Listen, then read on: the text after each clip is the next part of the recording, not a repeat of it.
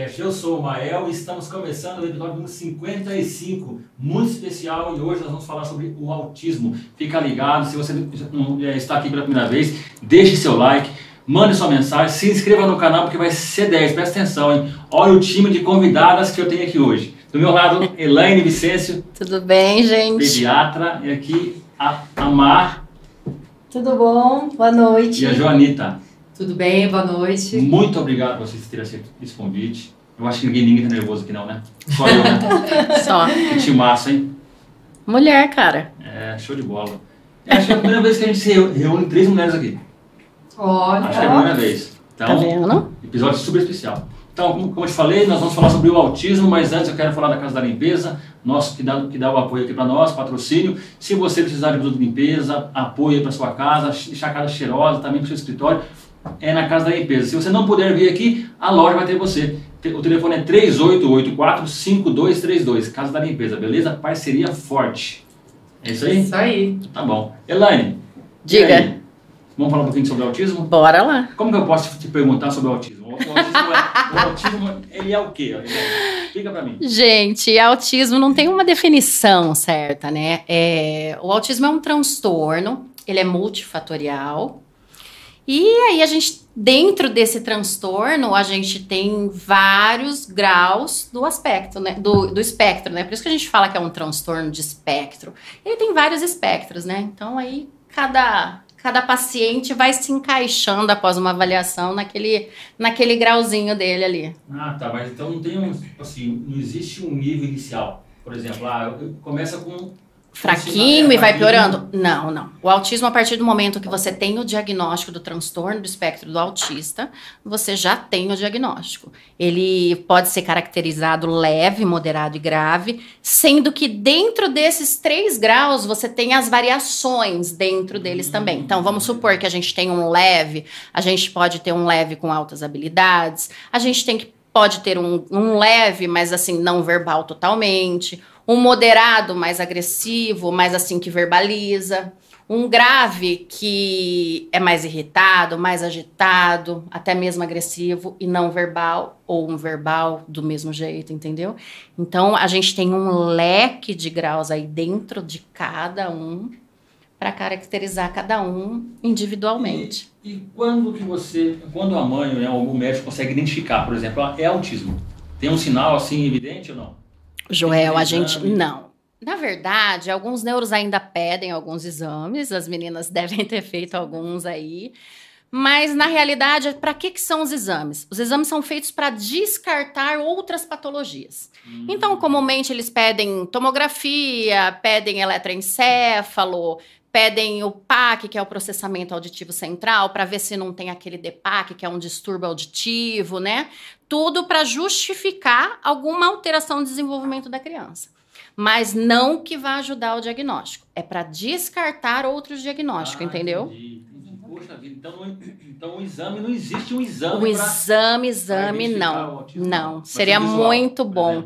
Na verdade, é clínico, né? É o dia a dia da família, da escola, dos amigos. É o dia a dia. Não Por tem exemplo, exame melhor do que o, o dia a dia da é o mais criança. comum? Qual, qual que é o sinal mais comum, por exemplo? Ó, bateu ali e O falou. mais comum, eu acho que é a troca de olhar. Apesar das mães hoje em dia falar muito da não verbalização, é, eu acho que eu tenho muitos pacientes autistas que falam na idade normal, entre um e meio, um ano, dois anos, mas que eles nessa fase não têm um contato visual já. E o contato de visu- visual é aquilo que vem lá do recém-nascido, enquanto você está amamentando o bebê, você está trocando o olhar, que é aquele vínculo, aquele afeto materno, né? Então você tá com o bebê aqui e você tá olhando. Então isso começa lá quando o bebê nasce, entendeu? Então a troca de olhar, eu acho que é uma das coisas principais que é bem marcante no autismo. E a maioria deles tem. Assim, eu particularmente não tive nenhum paciente que não tivesse o, o, o desvio de olhar. Sim. Eu não conheço assim. Eu não tenho nenhum paciente, nunca atendi algum que olhasse para mim. Aqui nós temos a Marcelene e a Joanita. A Marcelene é a mãe do Henrique e a Joanita é mãe do Rafael. São dois meninos. Dois É, meninos. Existe é, mais menino, mais meninas? Porque, é, é, ou não? Tem, tem alguma coisa a ver? Ou não? Tem, tem. Genética? Não, nada genético, gente. É, é- tem uma prevalência de mais menino do meninos. que menina. Poxa, Mas tem algumas meninas, sim. Eu tenho bastante meninas no mas consultório. é bem menos. Assim, seria. Bem menos. Poxa. E como que é para vou perguntar agora para Marcelene? Marcelene, quando você recebeu ou você identificou que o Henrique tinha o autismo, como que foi esse, esse, esse primeiro contato com o autismo? Foi assustador. Né? Eu, primeira vez foi a pediatra dele que percebeu algumas coisas diferentes que eu não havia percebido. Porque mãe de primeira viagem não tem noção do que é o desenvolvimento da criança, o que é cada etapa. E aí ela percebeu que ele andava um pouquinho na ponta do pé, aí ela percebeu que ele estava com dificuldade de aceitar certos alimentos, e aí ela pediu para fazer uma consulta no neuro. E o neuro não quis dar nenhum diagnóstico, porque ele ainda era pequenininho, tinha dois anos e meio ainda. Dois anos tinha. E aí o neuro falou assim, olha, vamos procurar um psiquiatra, e aí ele vai dar um diagnóstico para você e te encaminhar melhor. Mas quando ela falou isso, eu comecei a perceber que tinha outras coisas por trás que eu não havia percebido. Então, dentro do- desse espectro autistas que a doutora falou, existem muitos pequenos detalhes que a mãe pode ir percebendo ao longo do dia a dia, que ela está ali mais tempo com a criança. Então, por exemplo, o Henrique gostava muito dos carrinhos da Hot Wheels. Só que ele não tinha funcionalidade do carrinho. Ele alinhava os carrinhos. Ele brincava com a rodinha dos carrinhos. E aí eu comecei a perceber que esse, essa questão ia um pouco mais além. Então ele gostava de ficar vendo o ventilador rodar, ele gostava de ver a máquina rodar. Isso não era um comportamento normal.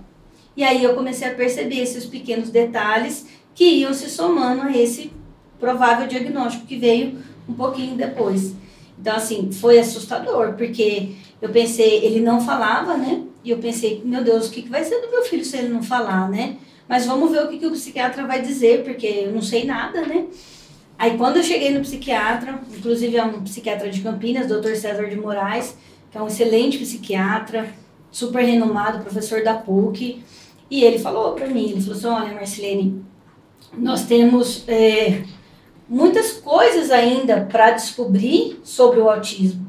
Porque hoje em dia, assim, embora a gente estuda muito, mas tem muitas coisas que não fecham ainda.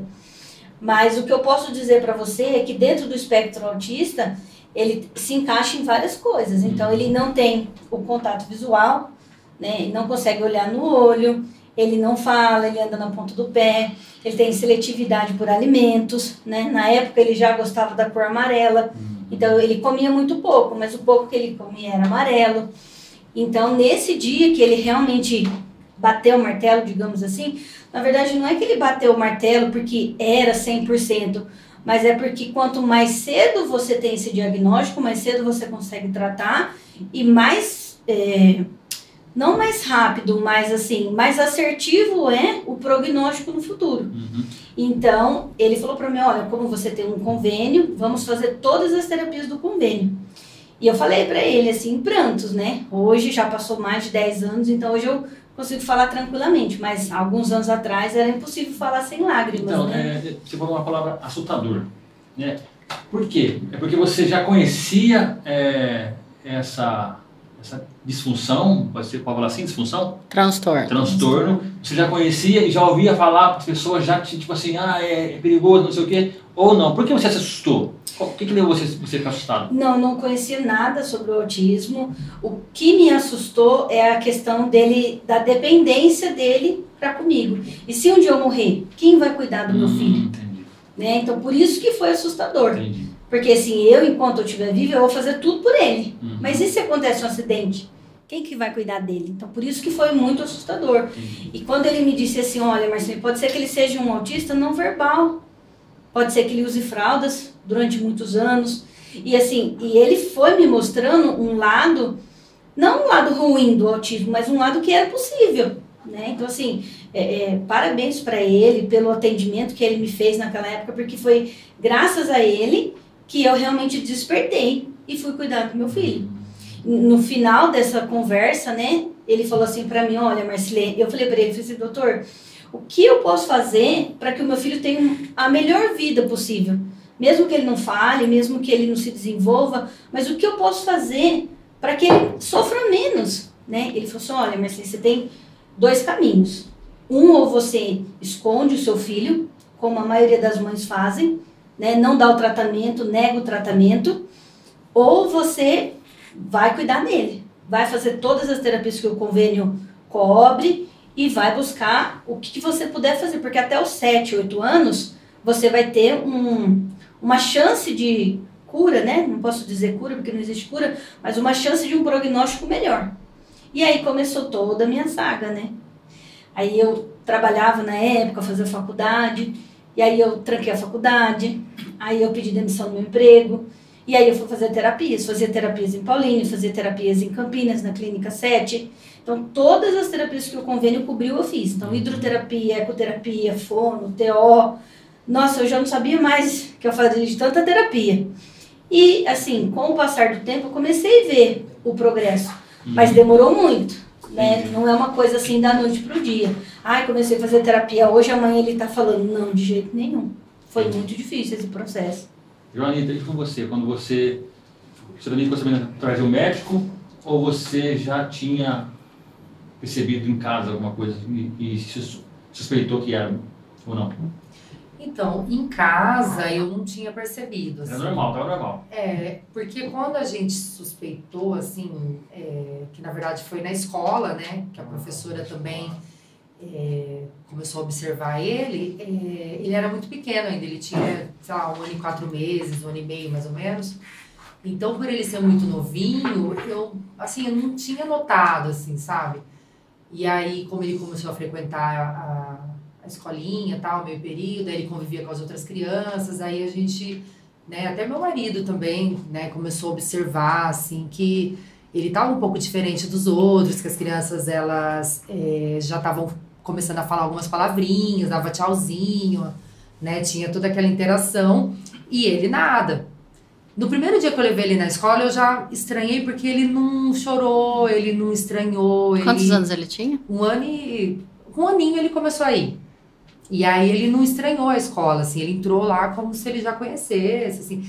Ele tinha, assim... Ele, assim, digamos que ele era um pouco apático, assim, sabe? E aí ele foi ficando cada vez mais distante, essa coisa do olhar, né? Do contato visual, a gente também percebia que ele não fazia, tudo.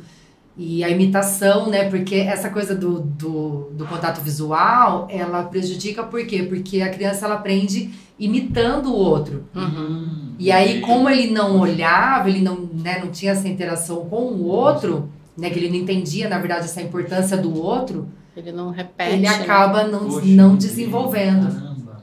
Porque a gente, para você ver como é importante a interação, né? A gente aprende observando os outros.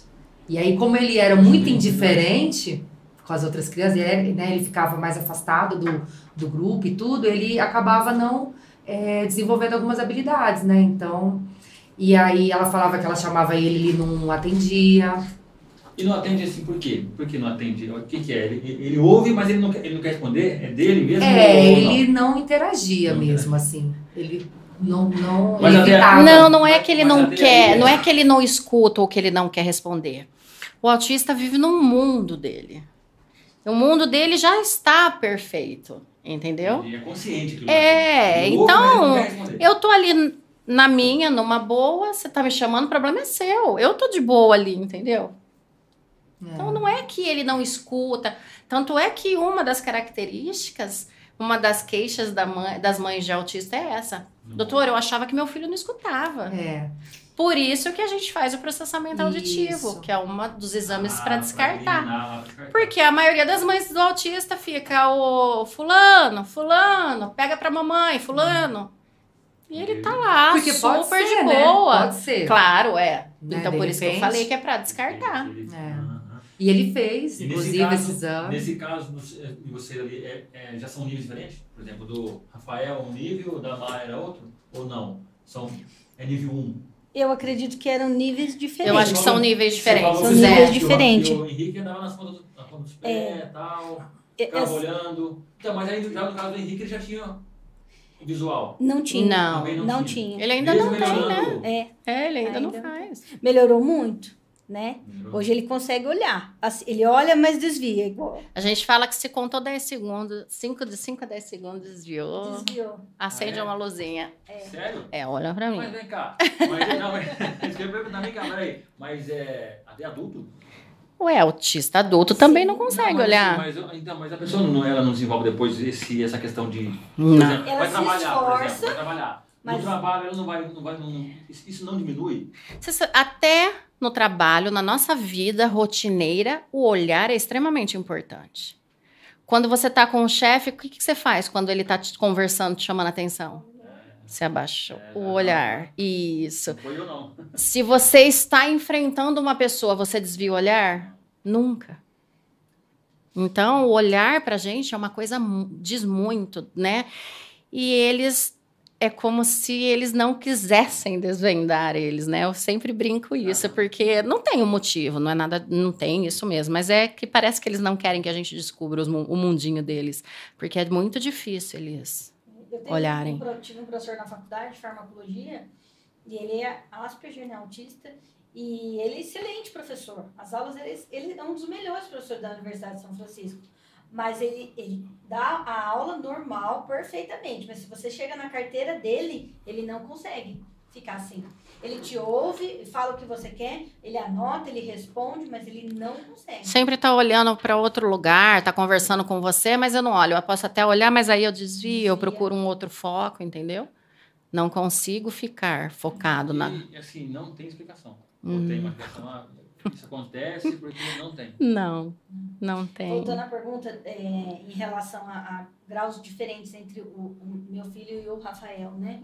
Por exemplo, o Rafael, quando eu o conheci, ele estava numa fase muito agressiva, né, Joaninha? É. De se morder, de gritar. O Rafael. Sim. Sim. E o Henrique não teve essa fase de se morder, de se gritar. O que, que ele tinha? Ele tinha estereotipia. Então, ele se chacoalhava. Né? Então, assim, é, são graus diferentes. Mas, assim, é, é, todos dá para ser tratados. Ou medicamentoso, ou com terapia. Mas é que as, que as pessoas falam. As pessoas falam assim, ah, é muito difícil é, cuidar de uma criança que grita, que, ah, eu não quero, dá muito trabalho, né? Então, às vezes, algum parente fala assim, ai, não fico porque eu tenho medo de não dar conta. Então, é, essa questão, assim, de você ter uma vida social com uma criança autista é difícil. Porque nem todos aceitam, né? Então, por mais que ame, na- na- é diferente de amor e de aceitação. Amar, Aí vem a tal ama. da inclusão social, né? Que é bem difícil. Se você tem, vamos supor que eu tenho uma- um filho autista que é um pouquinho mais agitado, um pouco mais birrento, vamos falar birrento, mas eles não são birrento, eles fazem involuntariamente, tá? É, mas eu tô numa mesa, num restaurante, de repente a criança não quer aquilo, só que o não quer dela é muito mais exacerbado do que eu simplesmente não quer. E não vai adiantar aquele olhar feio da mãe ou uma chamada de atenção que a criança vai entender. Ele simplesmente não quer aquilo. Então não tem Cristo que coloque na cabeça dele. Então ele começa a jogar todas as coisas. É uma intensidade muito É, grande do não querer. O né? autista, ele normalmente, os sentimentos são muito mais fortes, são mais intensos. A dor é muito forte, ou então não sente nada. Sabe? É, ou eu grito muito alto, ou eu falo bem baixinho para ninguém escutar. Então são intensidades diferentes. Então é, é muito difícil essa integração do autista. Por isso que a gente precisa muito das terapias, para a gente conseguir interagir, integrar eles numa sociedade.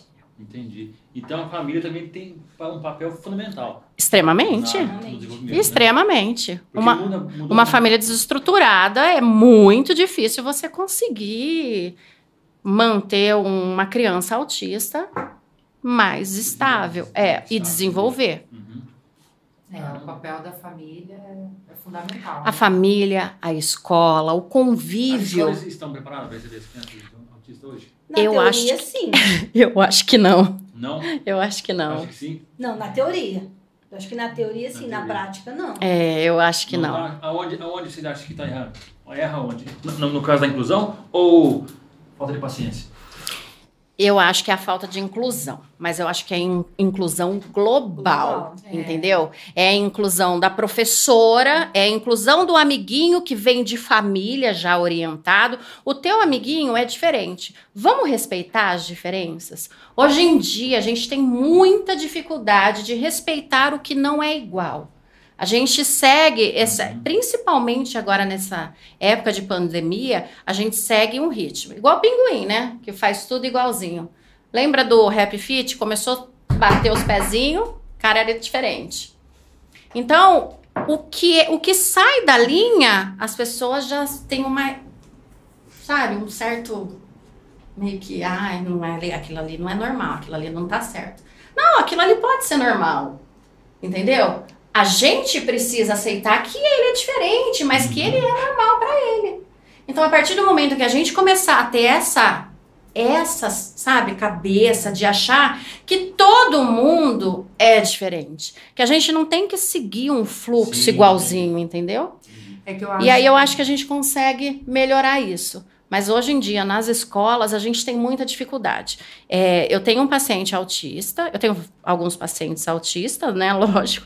Mas eu tenho um que sofreu bullying na escola. E ele estava super chateado com aquilo. E aí eu fico pensando, gente, é, o que faz uma pessoa tirar sarro da outra sabendo que ela tem um transtorno? Porque aquela pessoa já está com diagnóstico, ela está frequentando a escola com um suporte, todo mundo sabe que tem. Então, aí você fala, não, é, é maldoso mesmo, né? Porque não tem outra explicação. é Então- falta de índole. Então, eu acho que as, as famílias precisam ser mais família. A gente aprender a lidar melhor com as coisas. Então, com relação à questão do bullying, ele não vai atrapalhar no, no- na criança? Pra, Super.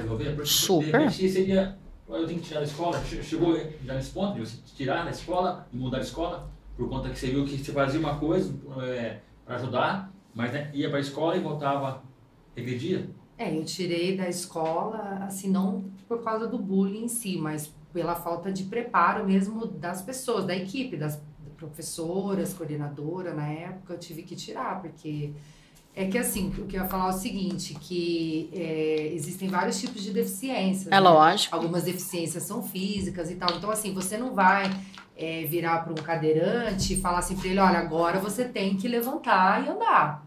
Você não vai fazer isso. Mas com o autista, geralmente as pessoas querem exigir deles algo que às vezes eles não vão poder fazer, entendeu?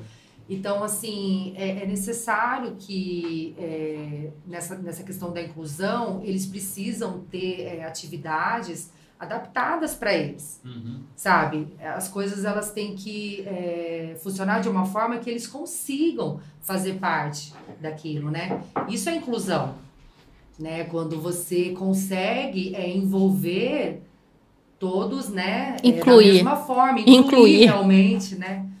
Então, é, são muitos desafios. Eu acho que, assim, é, acho que a, a nossa luta, assim, ela ainda é muito, né? Ainda tem muito que acontecer ainda. Acho que é, hoje tem mais informação, né? Mas Eu vejo que nesses 10, 12 anos que eu estou nesse caminho, vejo que as coisas já melhoraram muito, né? Muito. Então, principalmente a questão legislativa, né? Então, é, existe leis que protegem a criança, existem leis que existem só no papel, existem leis que funcionam de verdade. Então, por exemplo, quando o Henrique entrou na parte da alfabetização e ele não conseguia fazer prova, né? Porque ele não conseguia é, entender tudo. Ele até lia, ele era alfabetizado, mas ele não conseguia entender o contexto da pergunta. A resposta era simples, a resposta era cachorro, mas ele não conseguia entender o enunciado para responder cachorro. Então, na cabeça da professora, todos os amiguinhos conseguiam saber que aquilo era cachorro, mas ele não conseguia entender. Então, existe uma lei que ampara a criança hoje. E essa lei ela existe nas escolas e as mães precisam se orientar sobre elas. Então eu fui atrás da lei e, e fiz valer o meu direito na escola. E eu exigi que na hora da prova, ele, porque a escola não tinha uma pessoa para ficar com ele todos os dias, que também está na lei. Mas eu consegui que na hora da prova tivesse uma pessoa Tivesse que um fi- é, tivesse uma pessoa que ficasse com ele, que lia o enunciado para ele, para ele conseguir dar as respostas, porque ele foi alfabetizado, ele conseguiu aprender junto com as outras crianças, mas ele não conseguia ler o enunciado. E aí, por causa da lei, eu consegui que essa professora ficasse com ele e lisse as provas para ele, porque ele tinha o conteúdo, ele tinha as respostas, mas ele não sabia o enunciado. Então, a lei existe, ah, a lei existe para você comprar um carro com 30% de desconto lá no EPI. Existe, ótimo, é muito bom mesmo. A gente tem que aproveitar todas as leis que estão do nosso lado. Mas a lei existe nos mínimos detalhes. Então, para quem é separado, existe até uma pensão vitalícia para quem é separado. Então, se você tem um diagnóstico autismo e o pai foi embora, por exemplo, eu estava pesquisando até esses dias para trás sobre isso e descobri que quando você. Porque assim, o que eu estava lendo, na verdade, era sobre separação, né? Uhum. E aí, essa questão de separação estava é, dizendo que na, nos, na família que tem as crianças com deficiências, 80% dos pais se separam. Então, assim, por quê? Porque Nossa. a mãe, ela absorve tudo de qualquer jeito, mas ela absorve. Para o pai é muito mais difícil absorver tudo e aguentar firme ali do lado. Então, para ele é mais fácil ir embora e ajudar ali quando dá. Então, assim. Sério? Sério. É que muda muito a vida da família, a dinâmica da família muda muito, Interfere né? muito, muito, muito. E tem muito. gente que não dá conta, né? Assim. E a mãe nunca vai, né? A mãe é a última. Não é porque nós estamos aqui só com mulheres, mas nós somos assim, né? Guerreiras, não, né? É, não é fácil.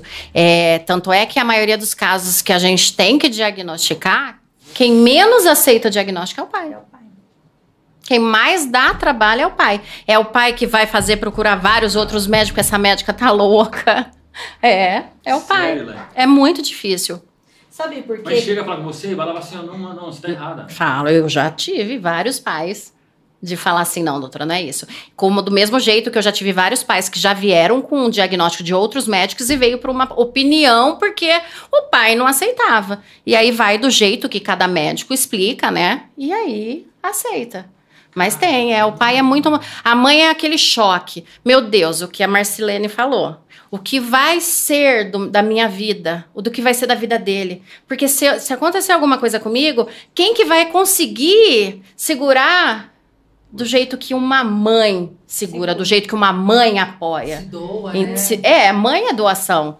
Entendeu? Então, é, a maioria das mães, o, o, pesar delas, aquele sofrimento é por isso. Meu Deus, o que, que vão fazer? Se vão fazer bullying com meu filho, se não vão, se vão tirar sarro, judiar, se ele vai aprender, se ele vai andar, se ele vai falar. Então, mãe é aquela coisa, meu Deus, e agora? O que, que vai ser do meu filho?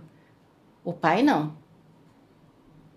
Não, não é possível uma coisa dessa, que meu filho não vai jogar bola comigo. Não é possível que o meu filho não vai falar.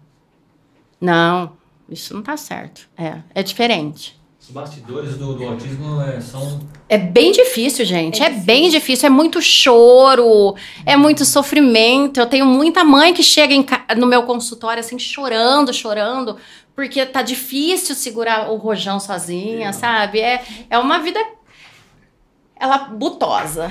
Eu acho que entram é. várias questões. É, né? Porque... até mesmo o emocional delas. Entendeu? É. Porque é muita coisa, né? É o sofrimento delas como mãe, é o sofrimento dela pelo filho, é o sofrimento dela pela casa, pelo marido, pela escola, pela, por onde ela vai. É que a gente, assim, acho que a, a, gente leva a vida de uma maneira assim, como se a gente tivesse que cumprir, né? Alguns, Exatamente. Né, protocolos, assim, tipo, ai, namorou, noivou, casou, ai, aí tem que vir o filho. E, e aí, parque, opa, né? vem um filho com deficiência, né? E aí, aí a gente não tá preparado, é. né? Parece que acontece com todo mundo, mas aí quando é com a gente.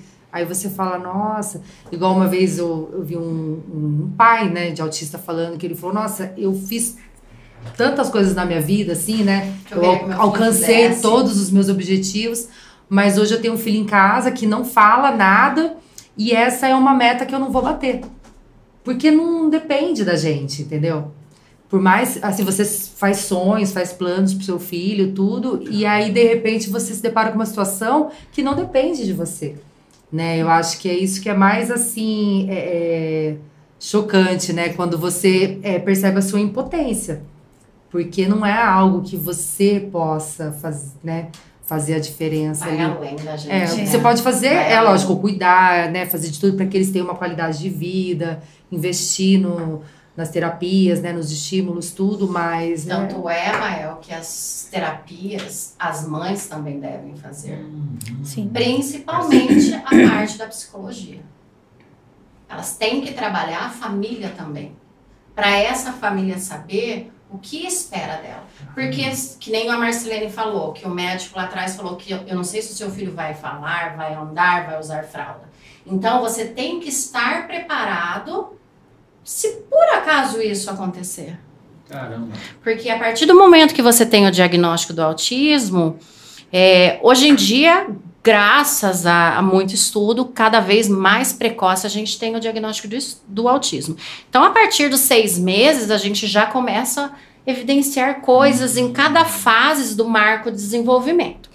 Então a gente começa a perceber e já fica, não, isso aí tá diferente. Ou então a mãe chega, igual a Marcelene falou, ah, meu filho andava na ponta do pé e não olha para mim. Então, hoje em dia, cada vez mais, mais precoce é o diagnóstico. Mas é, a gente tem que dar todo um suporte. Do mesmo jeito que você pensa, eu diagnostiquei, o teu filho é ou não, mas a gente vai pensar que é, vai fazer todo o acompanhamento da criança e dos pais, da família. Porque se essa criança lá na frente não for um autista, é uma vitória para essa família. Mas ela estava amparada esse longo, a- esse longo trajeto de evolução até a gente poder descartar esse diagnóstico. Agora, para aquela mãe que a gente chega e fala: olha, vamos fazer o seguinte, vamos dar o diagnóstico para você fazer as terapias, para você ter suporte, né, todo o apoio, e aí lá na frente ele continua autista, ele continua autista, ele continua autista. Entendi. A Entendeu? rede- a rede de apoio- Então a rede de apoio tem que ser muito boa e ampla, porque senão a mãe vai desabar em e algum é momento. isso que as mães não têm. Não tem. E elas não Exatamente. E é uma coisa interessante que eu que vocês falaram, Exatamente. né? Do- Falou do- dos pais, né? Os pais né, normalmente espana, vamos dizer assim.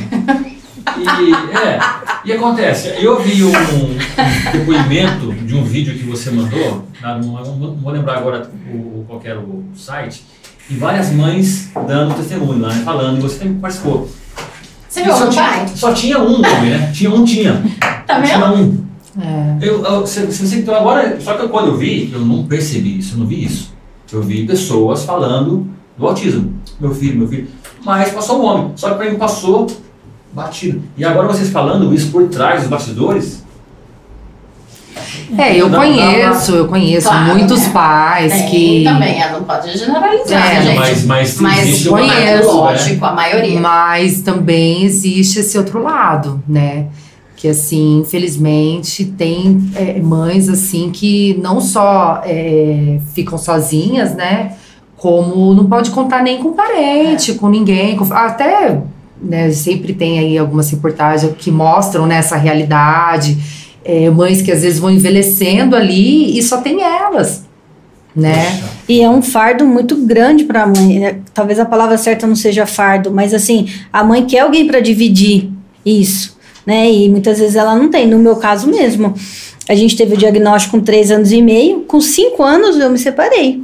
Então, com cinco anos, quando o Henrique saiu das fraldas, quando ele começou a falar, quando a gente estava começando a ver a melhora. Houve uma ruptura no casamento. Então foi um para cada lado. né? Então, assim, a, a hora que eu mais precisei, eu não tinha mais aquele apoio. Eu falava, e agora, o que, que vai ser só de mim, eu e meu filho? Como vai ser daqui para frente? Né? Começa a mexer a cabeça. Começa, porque assim, nesse um ano e meio, dois, que a gente ficou nessa terapia toda, eu esqueci que eu era mulher. Na minha cabeça, eu era mãe. Então, assim, é, é, não estou dizendo que, algum, que são justificáveis as separações, não é isso. Mas eu estou dizendo que a mulher, ela entra numa preocupação tão grande do que vai ser, como é que eu vou cuidar, como é que eu vou dar conta, que ela, esquece. vive em função do, do filho, esquece o eu, entendeu? Ela esquece que ela é mulher, que ela é mãe, que ela é de- dona de casa, que ela é amiga. ela esquece? Ela esquece de ser ela. E vive em E função vive da em função do criança. filho. Por isso que é importante esse, esse rede de apoio. Esse na respaldo, é, respaldo psicológico. É. Psicológico. E eu só fui procurar é, esse respaldo psicológico depois da separação. Depois, Depois, porque nesse, nesse período todo eu entrei numa depressão, mas eu não queria acreditar que eu estava com depressão. Porque sempre assim, ó, né? eu comecei a fazer as terapias. Imagina, ó, eu tinha um bom emprego, fazia faculdade de farmácia. Então, eh, queria, trabalhava já num bom emprego. E aí, de repente, do nada, da noite pro dia, eu tenho que trancar a faculdade, eu tenho que pedir demissão. Eu saí daqui de Paulínia e fui até Campinas, onde eu trabalhava, e eu fui em lágrimas. Em lágrimas. Eu passei naquela padaria que tem ali no Okinawa, comprei um monte de chocolate e fui chorando, dirigindo e comendo até chegar no meu trabalho para eu assinar o papel. Isso que a minha chefe foi tão boa comigo que ela ainda me mandou embora. Falou assim: não, Marcelene, eu sei que você tá passando por esses problemas, então eu vou te mandar embora. E aí ela me mandou embora para eu receber todos os direitos, mas eu fui comendo, chorando e dirigindo. Comendo, chorando.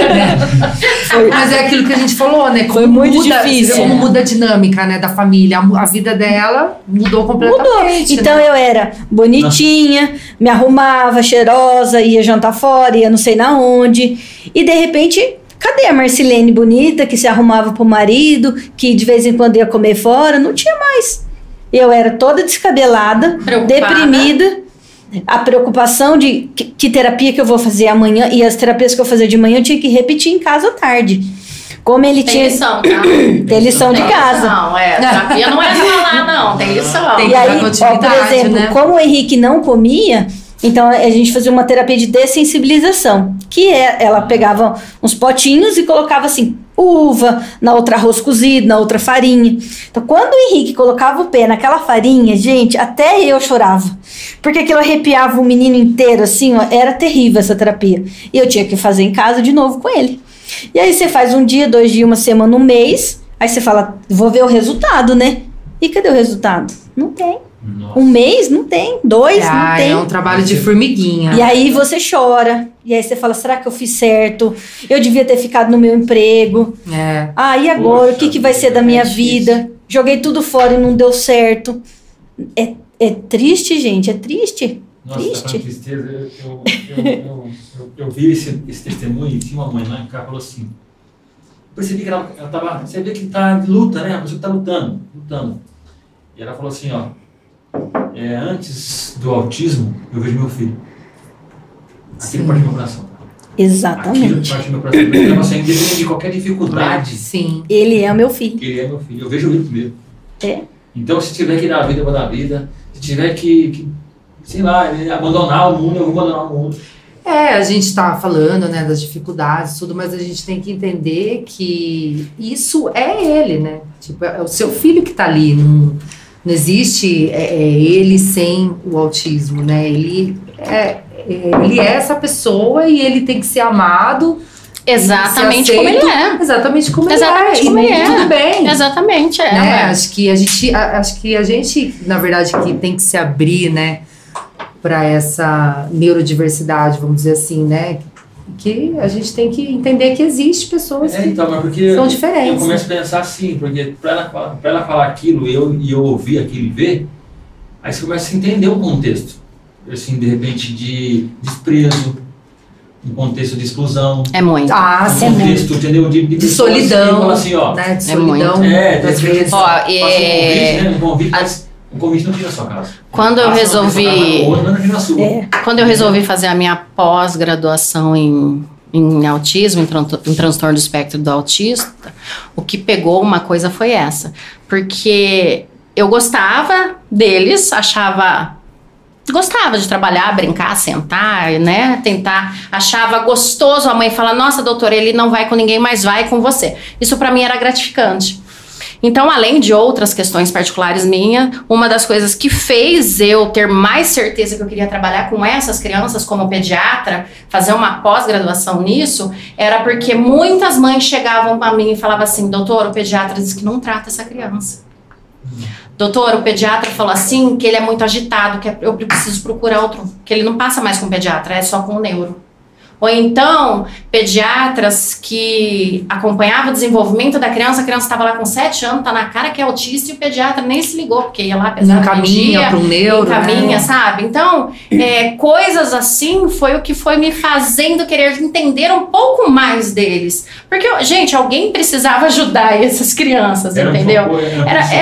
era como se fosse um, um socorro. Então eu falei assim: não, cara, então eu sou pediatra, tá, eu trabalho, eu sou neonatologista, trabalho com recém-nascido até os 18 anos, cara. Então, se eu não pegar um- uma alteração nesses três primeiros anos, quem que vai pegar? Então eu fui estudar para entender mais, saber quais são as características em cada fase para eu poder dar um diagnóstico de autismo, saber poder, fa poder fazer ADOS, ADS, CARS, MChat, que são alguns testes que a gente faz, né? É, escritos, perguntas, mas para eu poder ajudar essas mães que estavam perdidas indo em neuro, chega no neuro, o neuro fala assim: ah, é autista, toma aí esse remédio, esse remédio, esse remédio. Nossa, mas será que meu filho precisa tomar esse remédio? Então eu acho que eu me vi um pouco nessa situação querendo ter, querendo ajudar essas mães, sabe? Assim, eu acho que Acolher, né? acolher um Você- pouco mais. um grito, um grito, É como se fosse isso. Então, autista não é igual remédio. Sabe assim, é, psiquiatra, neuro são ótimos, gente, me ajudam muito, claro. É, mas assim, hoje em dia a gente tem muito aquele corre-corre. Então, ah, chega lá, grita, faz isso, faz aquilo, tem flap, que são os estereótipos, anda na ponta do pé, não olha, tá, ele é autista, eu vou passar esse remédio, nós vamos fazer um teste, daqui três meses você volta e a gente vê. Mas e aí? E o pediatra que ele passa todo mês? Sabe, o pediatra, a gente não tem esse. Porque há 20 anos atrás, quando eu terminei a faculdade, eu não me lembro de ter estudado sobre autismo. Então, os pediatras mais velhos, né? Velhos Mais não, mais experientes, formados há um ano atrás, igual eu, a gente não tinha um respaldo sobre o autismo, os transtornos em si. A gente ouvia falar, lógico, Poxa. mas a gente não sabia identificar. Agora, não. Agora imagina, eu pediatra, acompanho o desenvolvimento, marco o desenvolvimento, eu sei tudo. Ah, aquele ali tá diferente, ele vai ser do fundão, vai ser um bagunceiro.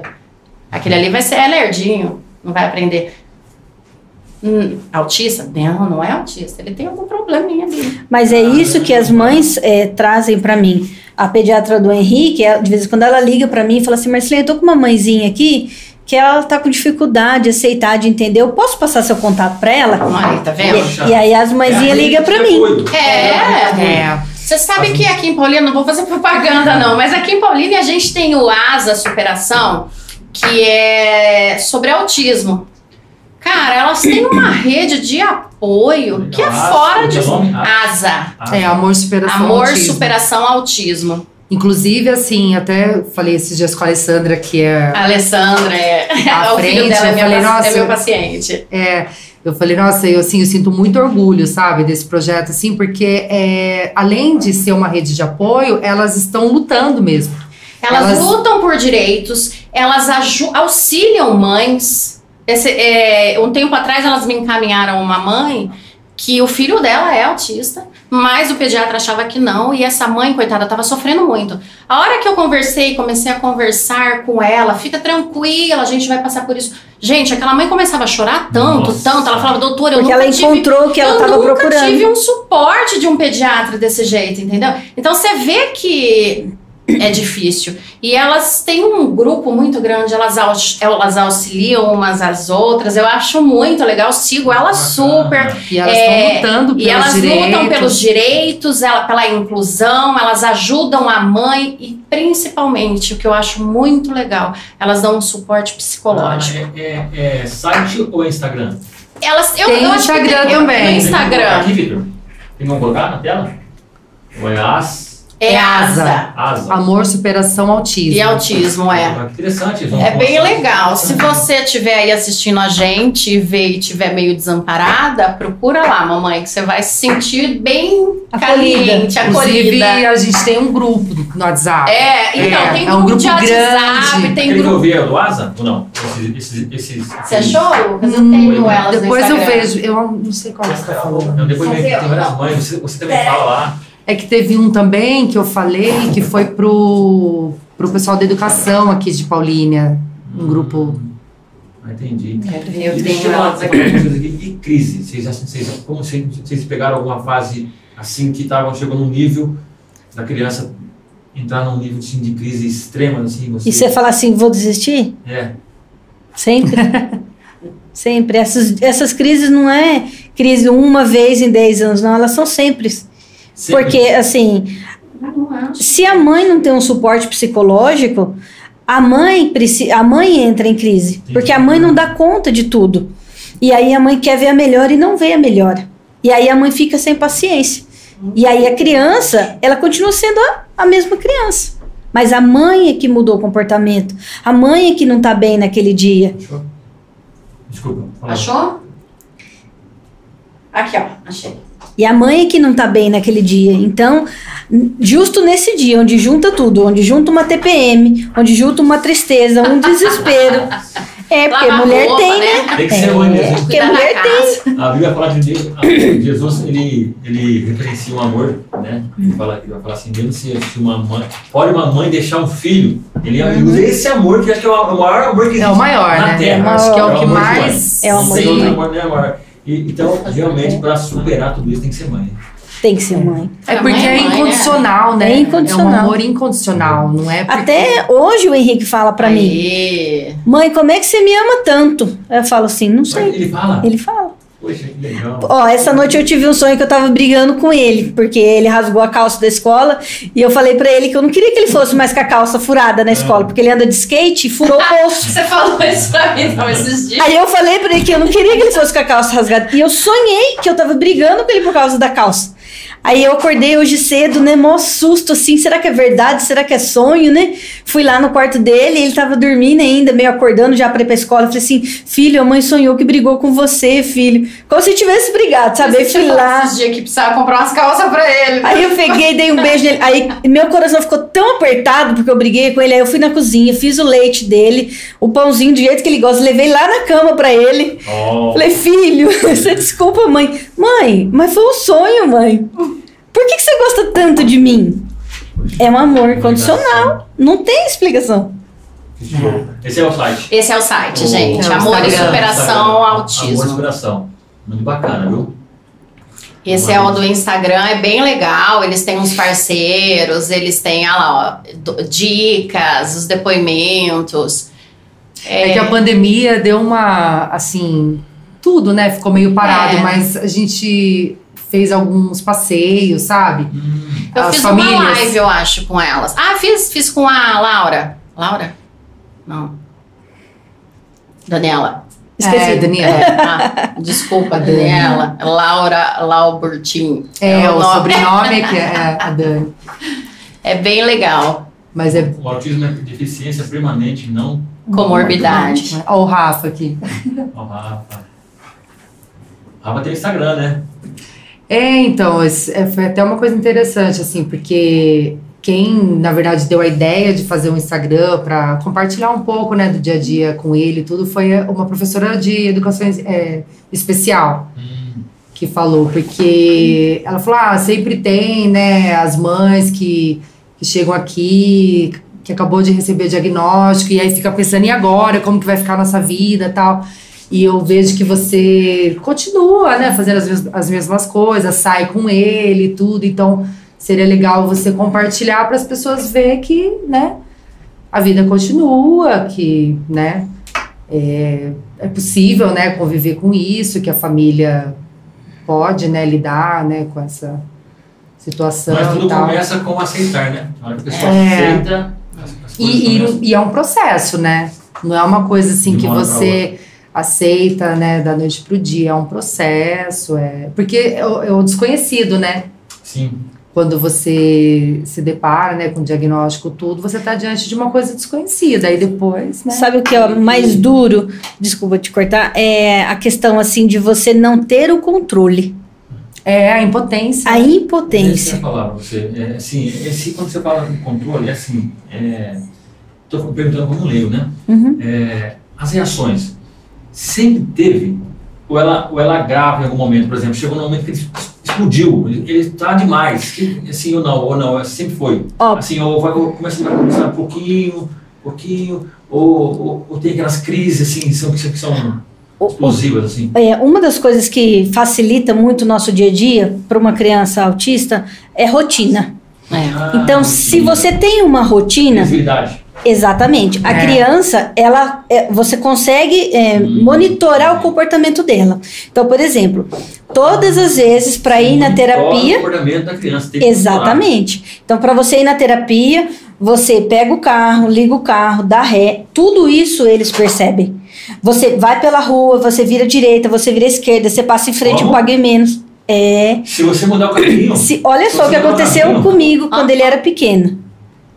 Lá, Olha lá, doutora pediatra. Ah, legal. Ah, legal, Helene. Ó, por exemplo, se você mudar o caminho, o que que aconteceu? Eu fazia terapia com o Henrique, aqui perto do Pague Menos, a do centro. E aí, uma vez estava interditado, porque estava trocando poste, essas coisas. E eu peguei a rua paralela, né? Atrás do Pague Menos. Ele começou a gritar dentro do carro, gritar, gritar, gritar, Porque você mudou o lugar. porque eu mudei o caminho. E, não- nossa, eu levei um susto muito grande. Parei o carro, falei, Henrique, calma, calma, o que aconteceu? Calma, calma. E ele, nossa, assim, desesperado. Isso é super comum, a rotina deles. Eu Eles achei não aquilo- conseguem mudar. Exatamente. Pra mim, que eu nunca tinha visto aquilo, eu achei uma coisa assim de do outro mundo. E quando eu fui comentar com a psicóloga o caso que tinha acontecido, ela deu a mesma resposta. Falou assim, Marcelene, isso é, é- você tá assim, em choque, porque foi a primeira vez. Mas isso é muito comum. Você não É. pode mudar a rotina da criança. Porque isso para ela traz um desconforto. Então, quando a criança se chacoalha, quando a criança tem as estereotipias, aquilo para ela é uma forma de conforto. Ela não tá se balançando para chamar a atenção do outro, ela, Ela tá, tá se balançando. tentando- Extravasando, né? Extravasando. Ela tá tentando Exatamente. esquecer, tirar ou pular. Se organizando. Para que ela volte no centro É dela. uma reorganização dela para ela voltar no eixo. Exatamente. É uma Então, reorganização. quando a mãe consegue ter rotina, isso é muito Facilita. bom. Facilita. Agora, E tem que ter. tem que ter. Faz parte da Mas você terapia. vê, né, uma coisa assim, super é, é, comum, né, pra, pra todo mundo levar o filho no dentista, né? Hoje eu precisei levar o Rafa no dentista. Nossa. E assim, é super difícil pra ele cortar cabelo, tudo com ele é difícil, assim, ele, ele não, gosta e tal. E aí eu tive que ficar antecipando, né? Porque tem essa coisa também de você antecipar o que vai Isso, acontecer. é. É a mudança de rotina. É. Você vai Mudança de rotina. Vai fazer isso. Você- É, você tanto que, eu, tanto que eu falei pra ele, ó, hoje a gente vai no dentista e já é, acho que é a segunda ou terceira vez que eu levo ele lá. Aí ele olhou e falou elevador. Porque ele sabe que é lá no prédio que tem o elevador, que ele já, olha o que ele já pensou. Associou, né? Vou, né, subir no elevador. Ele já lembrou do, do local, tudo. Então, assim, isso facilita muito pra eles, você antecipar. Porque aí eles têm a previsibilidade, né? Se você vai mudar a rotina, tudo bem, vai ter dias que vai ter que mudar, né? Tem dia que tem aula, tem dia que não tem, tem férias, Uhum. né? É, mas é, é importante você estar antecipando, né, o que vai acontecer, que ajuda a acalmar Isso é eles. uma prática que, que eu trago isso até hoje. Então, até hoje eu falo pro Henrique, Henrique, olha, amanhã vai acontecer isso, isso, na semana que vem vai acontecer. Aí ele olha pra mim e fala assim, eu sei, eu já marquei.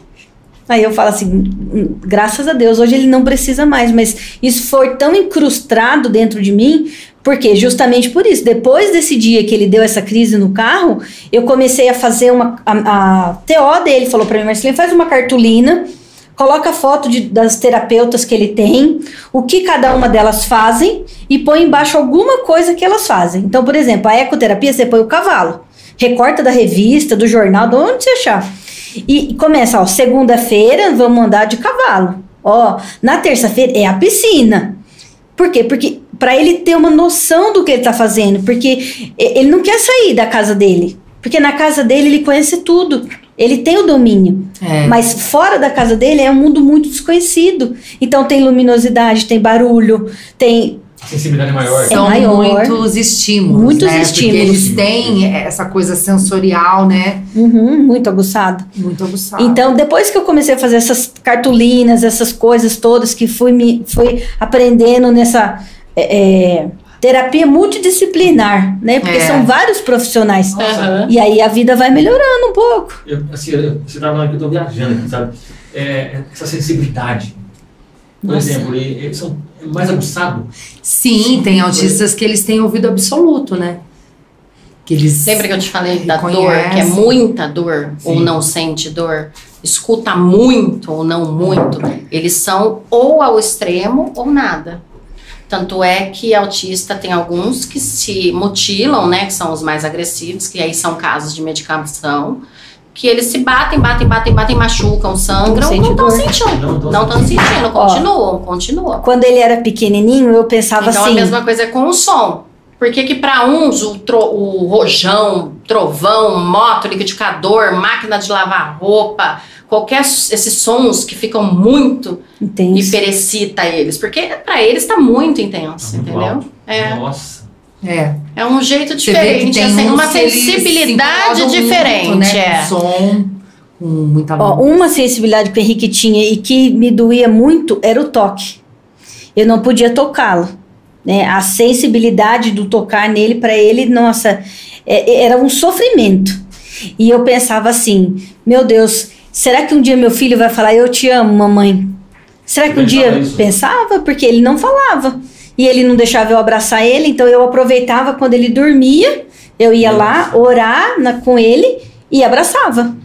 Ai, sabe uma coisa que eu vejo muitas mães preocupadas? É que todo mundo fala que autista não tem sentimento. Tem. Gente. Isso é um absurdo. Eu, eu acho Só não como- demonstra. Não, mas ele demonstra tanto amor por mim, doutora. Gente, tem graus e graus. E Tem graus. alguns autistas que realmente não têm uma expressão mais. Mas, gente, a maioria dos meus pacientes autistas é um amor com a mãe de passar a mão no rosto, de olhar, de beijar. Isso é comum. Então, é, aproveitando aqui que nós estamos falando de amor, para desmistificar um pouquinho Com isso. certeza. Porque muita gente acha que autista, né, não tem amor. Não tem sim, gente. Tem. Tem, é muito. Porque Tem, como ne- neles tudo é muito, né? Então é muito. Sim. E hoje eu vejo que o Henrique ele tem muito amor. Ele chega da escola, a primeira coisa que ele faz é ele me dá um abraço. E preocupação, e, né? e preocupação. Ele é... sempre pergunta: Mãe, você tá feliz? Mãe, você... Mas Henrique, eu tô feliz, Henrique. Tô preocupada que tá queimando aqui a comida, Henrique. Não, mãe, mas você tá feliz? Não, eu tô É. feliz. Então, assim, hoje eu, eu sinto o amor, sinto o carinho, sinto a preocupação. E é uma percepção assim que nem ela tá falando, mãe, você tá feliz? Às vezes, às vezes a mãe, um exemplo, tá lá cozinhando, o dia dela tá super cansativo, o pai nem se ligou, o marido nem se ligou que a mulher tá a derrota em pessoa, mas o autista, o filho autista, né, que todo mundo julga, vira e fala, mamãe, tá tudo bem? Nossa. Exatamente. Mamãe, Porque você tá é feliz? sensível. Porque é exatamente isso que eles perguntam, você tá feliz? Exatamente. Não é? Nossa, isso acontece muito. Eu tenho pacientinhos assim que tipo, na- agora na pandemia teve luto e a mãe chorando escondida e o paciente viu e fala assim: "Mamãe, por que, que você tá triste? O que, que eu fiz pra você?" Cara, olha isso. Como que uma criança dessa não tem sentimento? Não, isso é. Põe um café pra nós. Caramba! É- É, eu assim, já aconteceu de eu chorar Nossa, perto é dele, ele muito. fica me beijando. Ah, eu, eu, Tipo assim, eu falo que porque eles você são. tá triste, né? Eles, eles assim, Obrigado. falar que eles são insensíveis. Não, e é, um e é aquela coisa, se ama você, é você. É você. É E você. como que faz quando você sai de casa, por exemplo? Você vai sair, você vai precisar sair, quando você vai na igreja. Como que fica? Ele, essa ausência, ele entende? Como que fica? Então, é que em casa, ou ele tá comigo ou ele tá com o pai, né? Assim. Nunca tá só. Ah, só quando vai pra escola, por exemplo. É, só na escola que ele. Na escola e nas terapias, né? É, mas em casa, ou ele tá comigo ou ele tá com o pai dele. Então, pra ele é tranquilo. E como é o relacionamento do pai dele com ele, Jonita? Então, ele, eles são bem próximos, assim, né? Que o, o, João, né, meu marido, ele, ele é bem, assim, participativo, sabe? Ele faz coisas com as crianças, tudo. Ele sempre ficou com eles, né? É, nunca teve esse problema de, ai, só ficar aí, Graças né? a Deus, né? Sempre foi dividido, né? Tanto que eu faço faculdade, trabalho, e ele que ele que ele é a minha rede de apoio, né? Para eu poder continuar fazendo as coisas. Então é ele que tá ali no dia a dia e e eles assim, ele ele é bem carinhoso com o pai dele. Chega do serviço. Agora ele fala, né? Que antigamente ele não falava nada. Aí, de, é, agora, ele tá, agora ele tá com sete anos, né? Quando, quando ele tava com cinco, mais ou menos, ele começou a falar mamãe, papai. Aí o pai dele chega, ele fala, ai, papai, não sei o quê. e dorme grudado, vai para nossa cama de madrugada para ficar com a gente. Ele é bem. Ah, legal. Ele, ele não, ele já tá ele, ele já fala, então, falando. É, ele fala o que Ele você vai chegar- ele falar depois dos cinco. E, e isso aí, ele vai progredindo? Ele vai É, ele tá, mais? ele tá progredindo. Assim, bem lentamente, mas ele tá aumentando o vocabulário. Cada vez mais ele tá. A gente tem um, um tipo de autista, um, autista não, um tipo de transtorno que a criança evolui bem. Nasce, seis meses de introdução alimentar boa, um ano, um ano e meio tá começando a balbuciar, É. dois anos falando, andando, três anos tem uma poda, Foi o que aconteceu com o Henrique. Perde tudo, né? Perde tudo. para de falar, para de comer, para tudo. Para tudo. O Henrique aconteceu com Isso um é ano e meio. muito comum no autista. Mas do nada, Do nada. porque aconteceu alguma Do coisa. nada. Eu tenho uma pacientinha de casos 15, assim, é, eu né? tenho uma pacientinha de 15 anos, a Sara.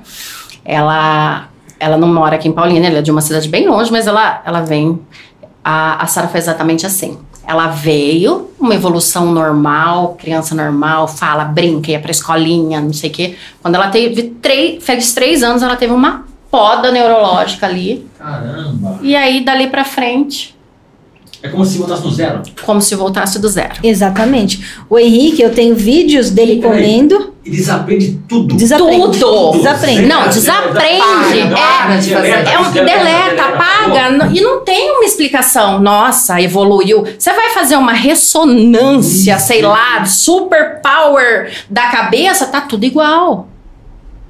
Tá tudo igual. Ele tem uma simplesmente poda.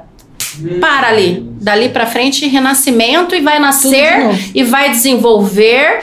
no tempo dele, no- aquele- nas condições dele. Tem aquele Nicolas É. Brito, né, da Anitta Brito, que ele parou de falar. Aí ele ficou, assim, ficou um bom tempo sem falar nada. E hoje em dia ele dá palestra junto com os pais sobre autismo. E da palestra? Hoje em dia ele dá palestra. É um que foi na Fátima É o Bernardes. Nicolas Brito. É. Ele, tem, ele tem até livro, né? É. Que ele escreveu junto com a mãe. Ela também tem os livros dela que ela fala sobre autismo. Mas ele passou esse, esse período, assim, que ele, tipo, perdeu tudo, parou de falar, parou de comunicar. E depois ele retomou, né? Ela, ela teve que, ele teve que reaprender. E é exatamente isso, tá? Eles têm uma poda, que é como se eles nascessem daquele Na momento. hora, nasceu ali. Isso, ele evoluiu super bem até os 3, 3 anos ele renasce. Nossa. Só que renasce do zero. Do Henrique aconteceu com um ano e meio. Um ano e Eu meio. tenho foto dele, dele comendo pêssego, manga. E aí, o- depois, ele foi bem, evoluiu, ele aprendeu a falar, papai, mamãe, tudo bonitinho. Quando deu um ano e meio, mais ou menos, ele parou.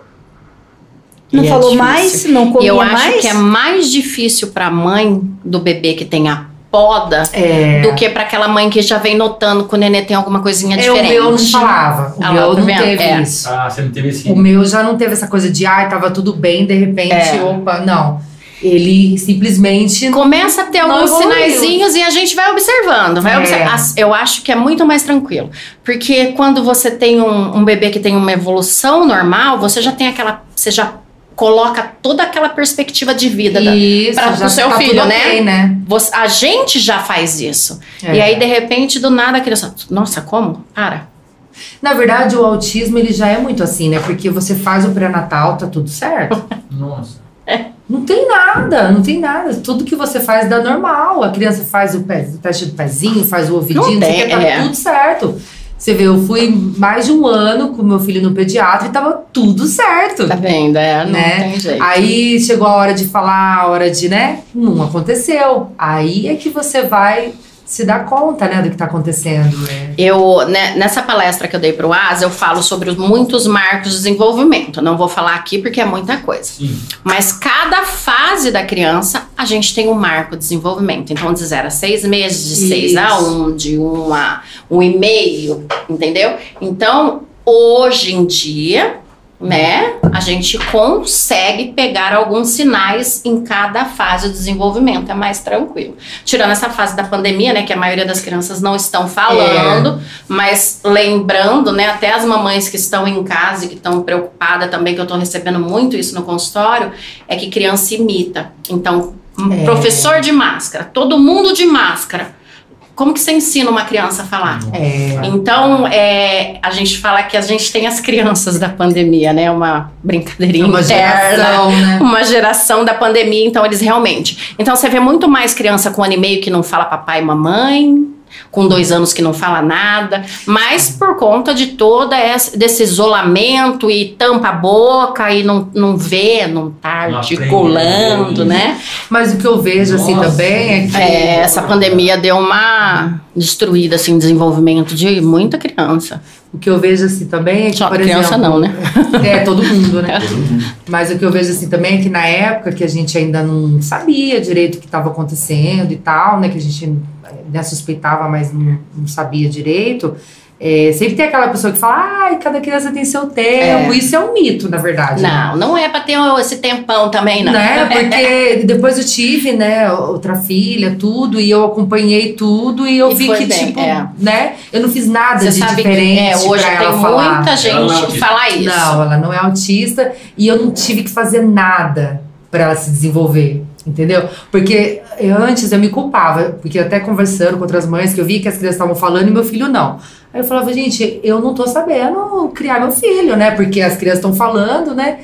E aí a, uma, até uma, uma vizinha falava, não, tudo que você for fazer, você fala pra ele, ó, água, água. Eu ensino isso pras mães.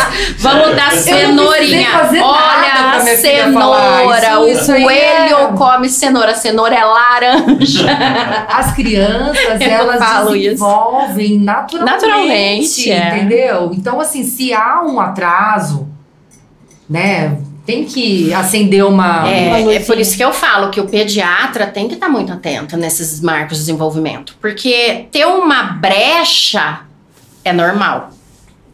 Uhum. Mas hoje em dia, o que está acontecendo é que eles não. tá- Já passou essa brecha, já passou esse tempo. Já, É. Não, um dia vai. Não, não. Gente, calma. E Tem vai algum, gravando, né? é, ué, tem alguma coisa errada. Ah, é a É, hoje em dia, é, exatamente. Outra coisa, nossa, mas a- o filho da fulana andou com nove meses, o meu já tá com um ano e não anda. Gente, aí sim, a Ah. gente tem esse, esse tempo, Normal. né? Essa brecha aí de desenvolvimento até um ano e seis meses pra criança começar a andar e tal, né? Ou então não fala. Até os dois aninhos ali, vamos falar de cinco a dez palavrinhas, vamos observando. Chegou dois anos, não fala nada, gente. Pelo amor. Não é normal. Não é, Tem agora a pandemia? Tem, mas as crianças, mesmo assim, em casa, tem, né, um, É. um vocabulário mínimo, entendeu? Que nem é alimentação.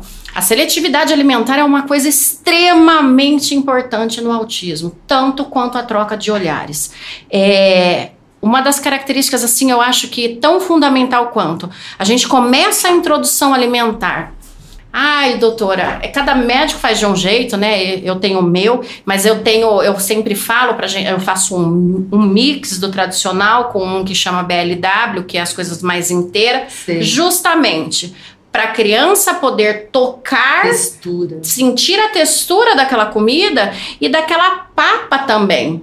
Até porque ela sente o amassado tradicional no garfo, que a criança também pega, põe na boca, a textura é diferente, e o do morder também é diferente.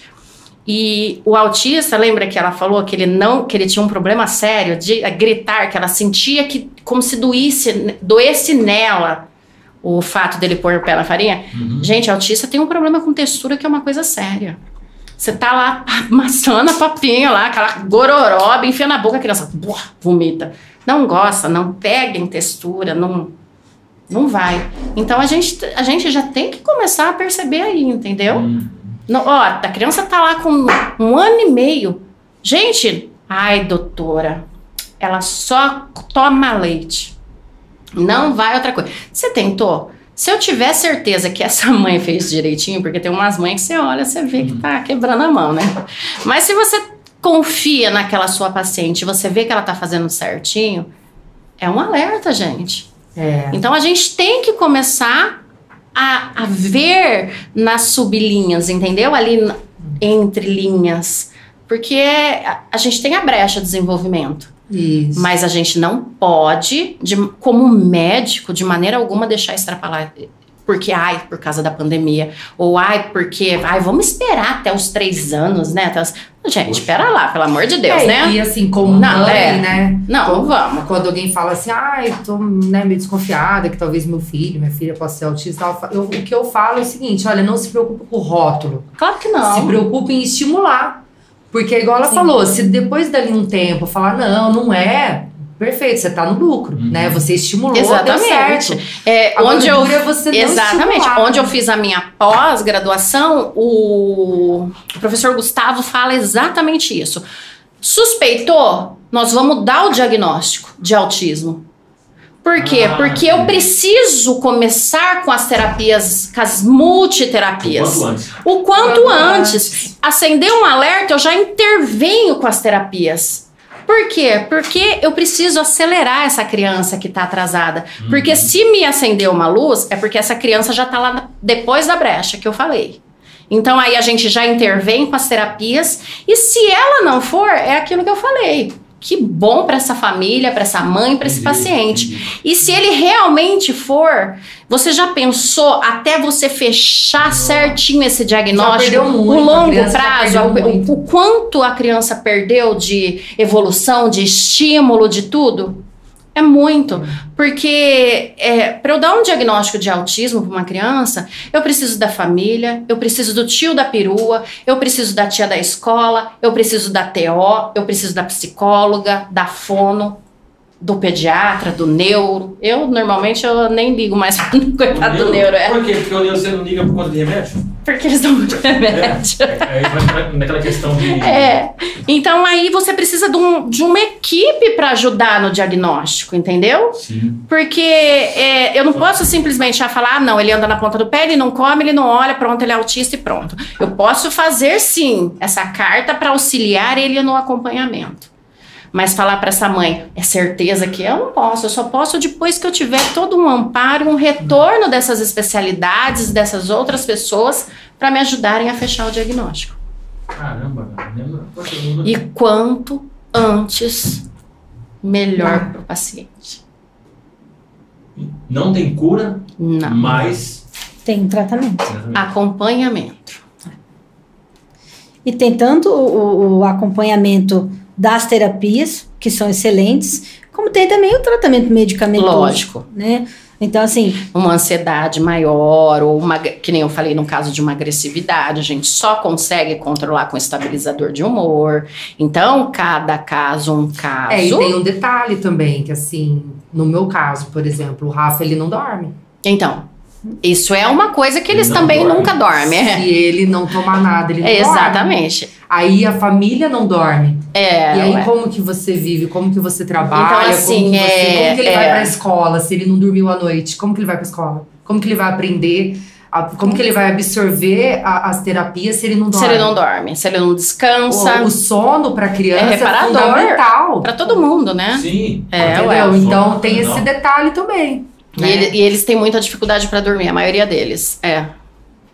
Então, a- o tratamento deles é essencial, desde que muito bem avaliado. Quando a gente fala assim, em ser muito invasivo na medicação, é que hoje em dia as pessoas dão muita medicação, Exagera, né? né? Exagera, Exagera. pesa na mão. É que tem casos que não precisam. Exatamente. Tem muitos que só com a terapia ali já resolve. Mas tem, como eu falei, cada caso é um caso, a gente tem que avaliar individualmente aquela criança. Para eu saber se eu dou um ansiolítico, melhorar uma ansiedade, se eu melhoro, um- dou um estabilizador de humor para melhorar aquela agressividade daquela criança. Sabe? Hoje em dia a gente tem uma melatonininha para dar uma dormidinha. dá uma dormidinha. é. E paga, paga no tempo certo. É que a melatonina Melhora, ela né? é o hormônio É o que hormônio- nós temos, é. né? Uhum. Só que ele tem menos no caso. Então, se você faz, né, a, a reposição ali certa. Então, e ajuda. outra, e o que o, remédio que pode ser bom para você pode não funcionar para o outro. Outro. Exato. Tanto é que eu tenho vários pacientes e cada um com uma E tem que medicação. ficar atento aos efeitos colaterais, né? Porque às Exatamente. vezes os benefícios Não vale a pena. são menores do Poxa, que os efeitos colocar, colaterais. fazer outro É, tipo de- você tem que colocar na balança, entendeu? Se, se assim, a, a criança, ela tá tendo mais benefícios Exatamente. do que, é. né, Caramba. coisas prejudiciais. E isso é tudo junto. Mãe, tem um remédio assim, assim, assado, ele pode fazer isso, isso, isso.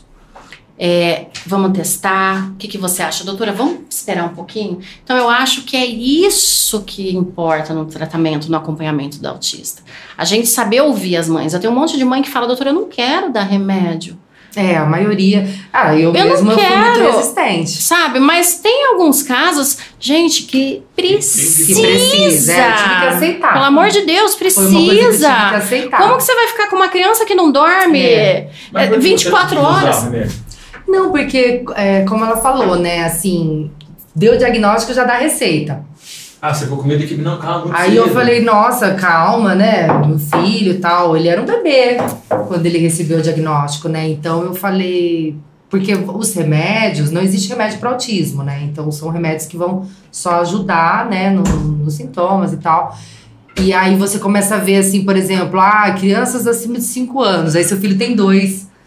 Entendeu? Aí você fala, nossa, como assim, né? Isso é assusta. péssimo, gente. Isso como pediatra eu sofro horrores. Porque nenhum remédio é testado em bebê, né, gente? Então, É, você vai Aí sair você testando, já assusta, criança. né? Não, tudo Aí- aí é um ano, né? dois anos. Você nunca viu leu bula?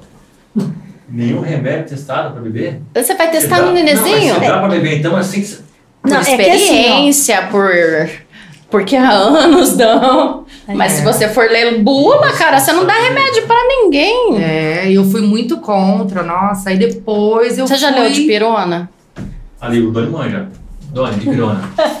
Aí, eu- se eu não me engano, de pirona é pra estar escrito dois anos, eu acho, ou um ano, não sei. Ué, a gente dá pra recém-nascido, neonatal, na UTI. É, Só que o problema é que os remédios que eles passam são antipsicóticos. São remédios fortes, né? E fala, Antipsicóticos, nossa, estimula- né? é, estimulador de humor, estabilizador de humor, antidepressivo, ansiolítico. São remédios para outras coisas que melhoram o transtorno do espectro.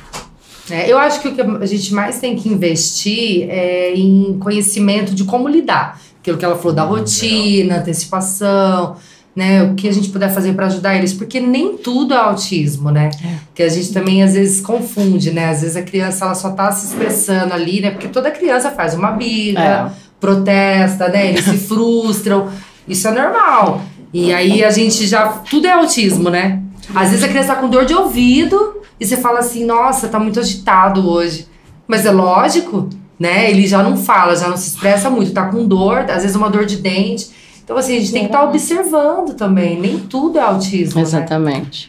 Mas voltando a falar um pouquinho dos medicamentos, então assim, como mãe e farmacêutica que É, você pode falar. sou, a Joane já ligou pra mim várias vezes, Mal, o que, que você acha do neuleptil? O que, que você acha de tal É. coisa? Conhece É. tudo.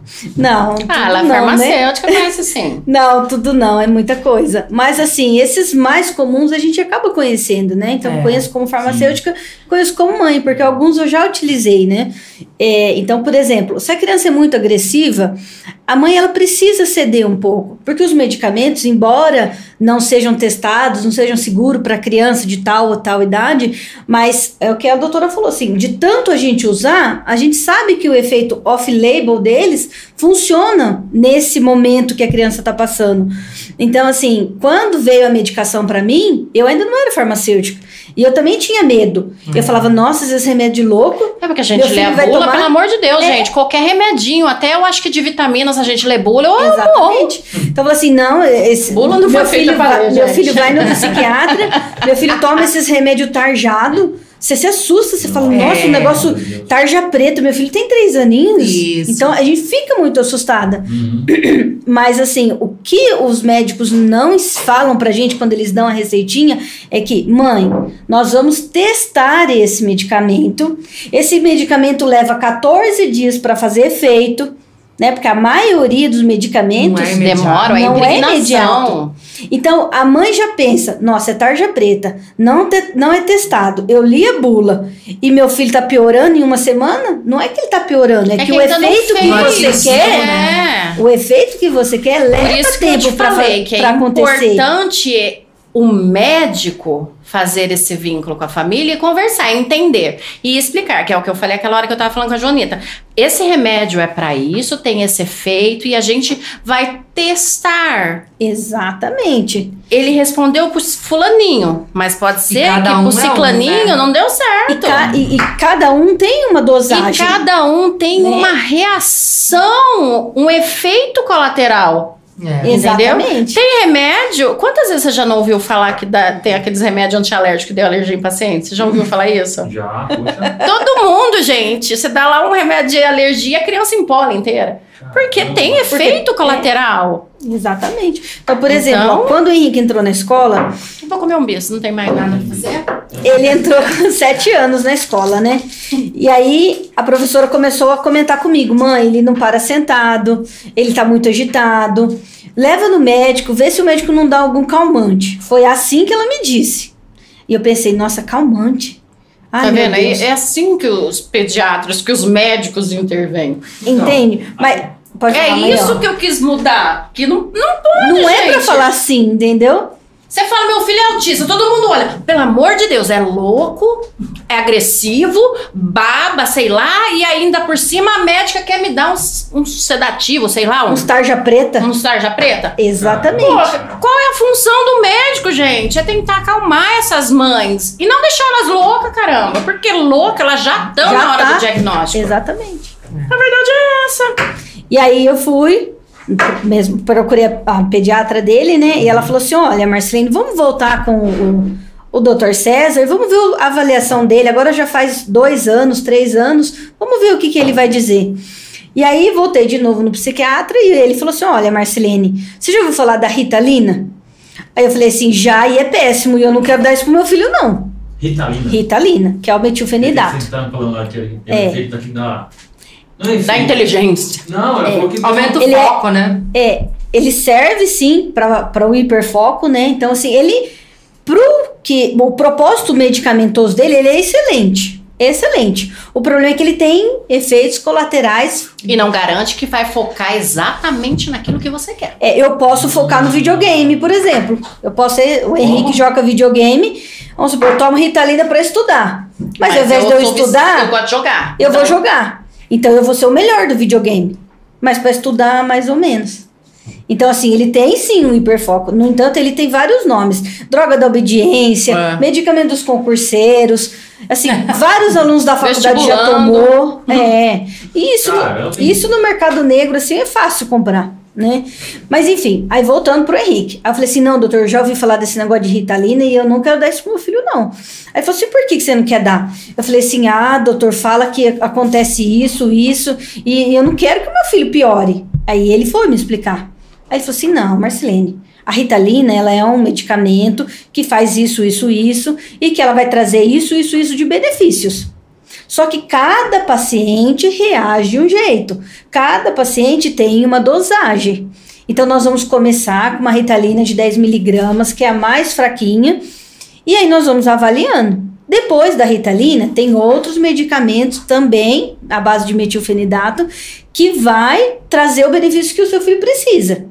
Aí eu falei assim, mas doutor, qual é, é, qual é o efeito colateral pior que todo mundo tem medo? Por que, que ninguém quer dar Ritalina pro filho? E eu era leiga, eu tinha que perguntar. Uhum. Ele falou assim: olha, Marcelene, ele tem vários efeitos colaterais. Ele diminui o crescimento da criança. É em todas as crianças? Não. Então, por exemplo, ele pode diminuir meio centímetros, pode diminuir dois centímetros. É todas as crianças, Marcelene? Não, é em algumas, né? Falou assim, o que que acontece? O metilfenidato, ele é absorvido na mesma via que é absorvida a cocaína. Então, o que que acontece? Não, eu perguntei e ele me respondeu e eu adorei a resposta dele, porque ele foi muito sincero comigo. Então, as mães têm muito medo que as crianças, quando se tornem adolescente, elas têm uma afinidade melhor por esse tipo de droga e vão buscar essa droga porque faz uma falta no cérebro.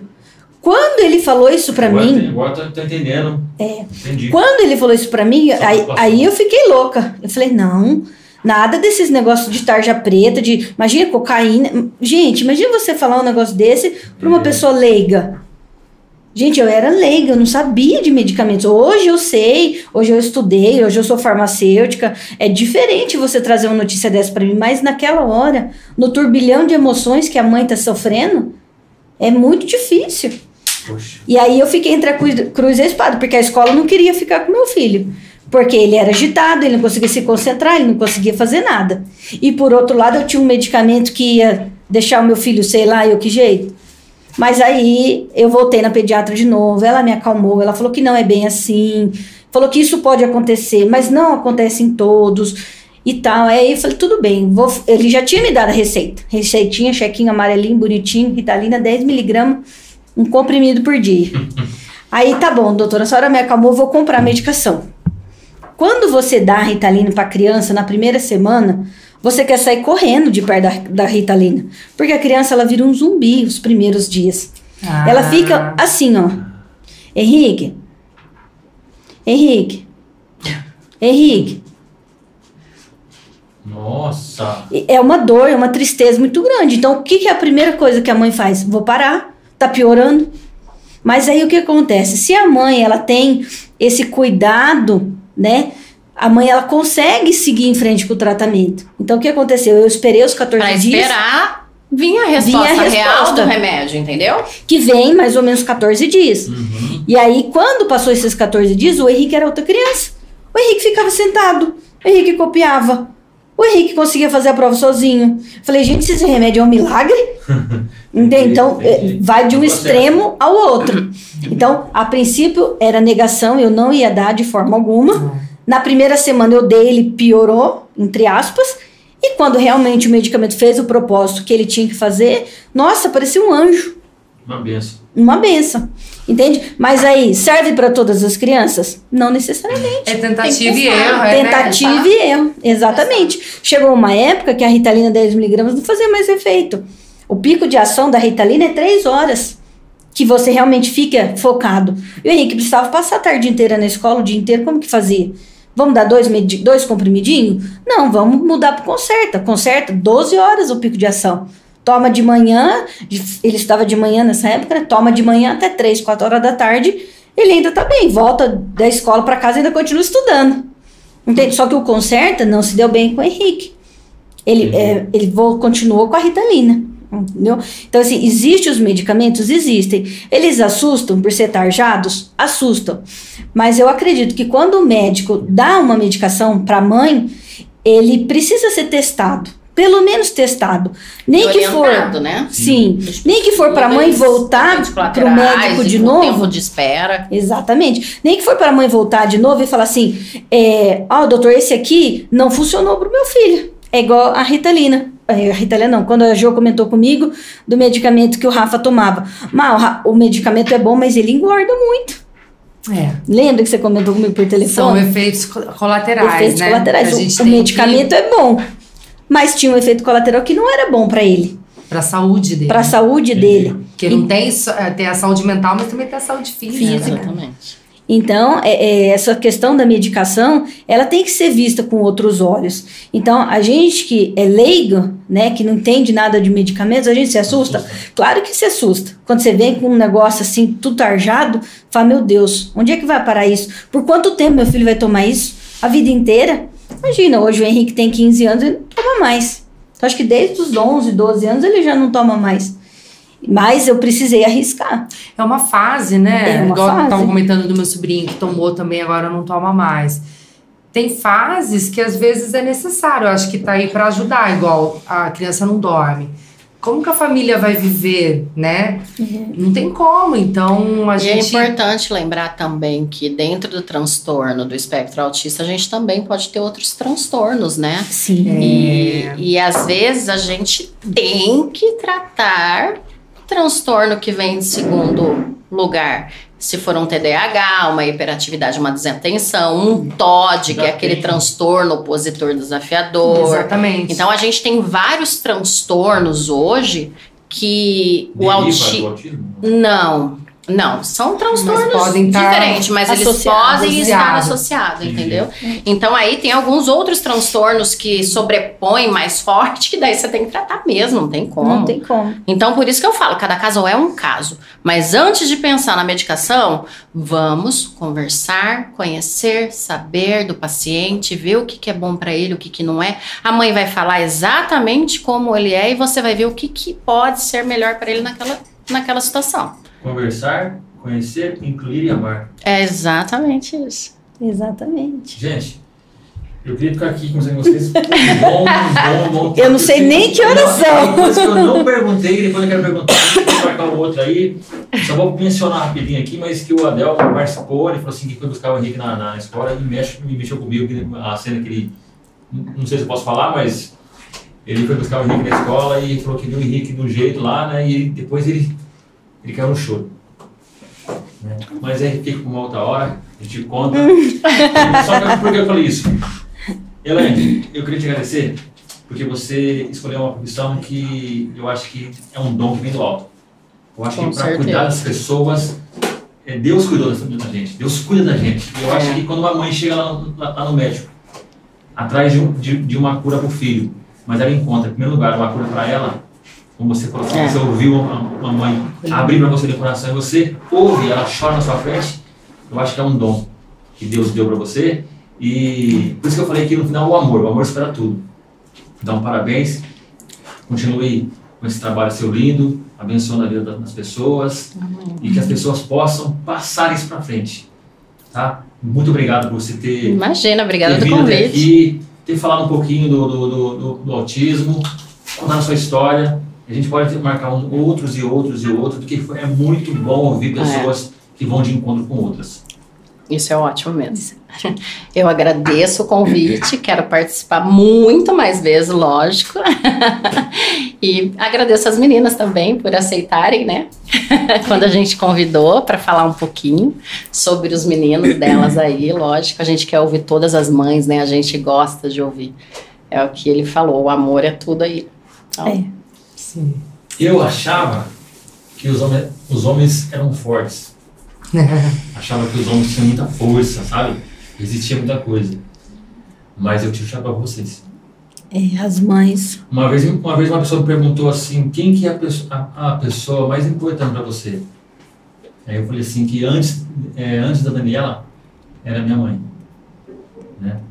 Porque, assim, a gente fica até emocionado, porque assim, o que vocês fazem, o que vocês abrem mão, é um, é um amor verdadeiro.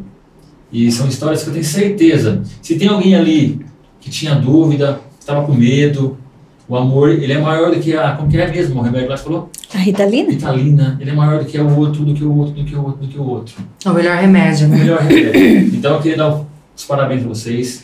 Gostaria da gente, numa uma outra hora, voltar aqui, contar, trazer as crianças. Inclusive, a gente vai ter uma- hoje um encerramento especial aqui. Isso. Né? Aguarde, hein? Não vou embora, não. Um. Então é isso, gente. Eu queria, queria mais uma vez agradecer por vocês terem vindo.